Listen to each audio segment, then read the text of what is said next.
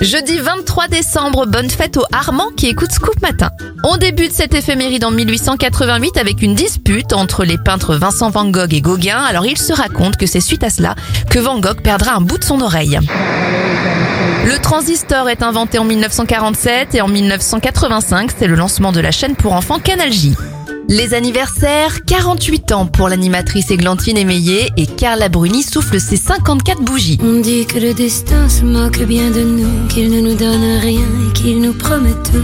Paraît que le bonheur est à portée de main, alors on tend la main et on se retrouve fou. Pourtant quelqu'un m'a dit que tu m'aimes encore. C'est quelqu'un qui m'a dit que tu m'aimes encore. Serait-ce possible alors? Serait-ce possible alors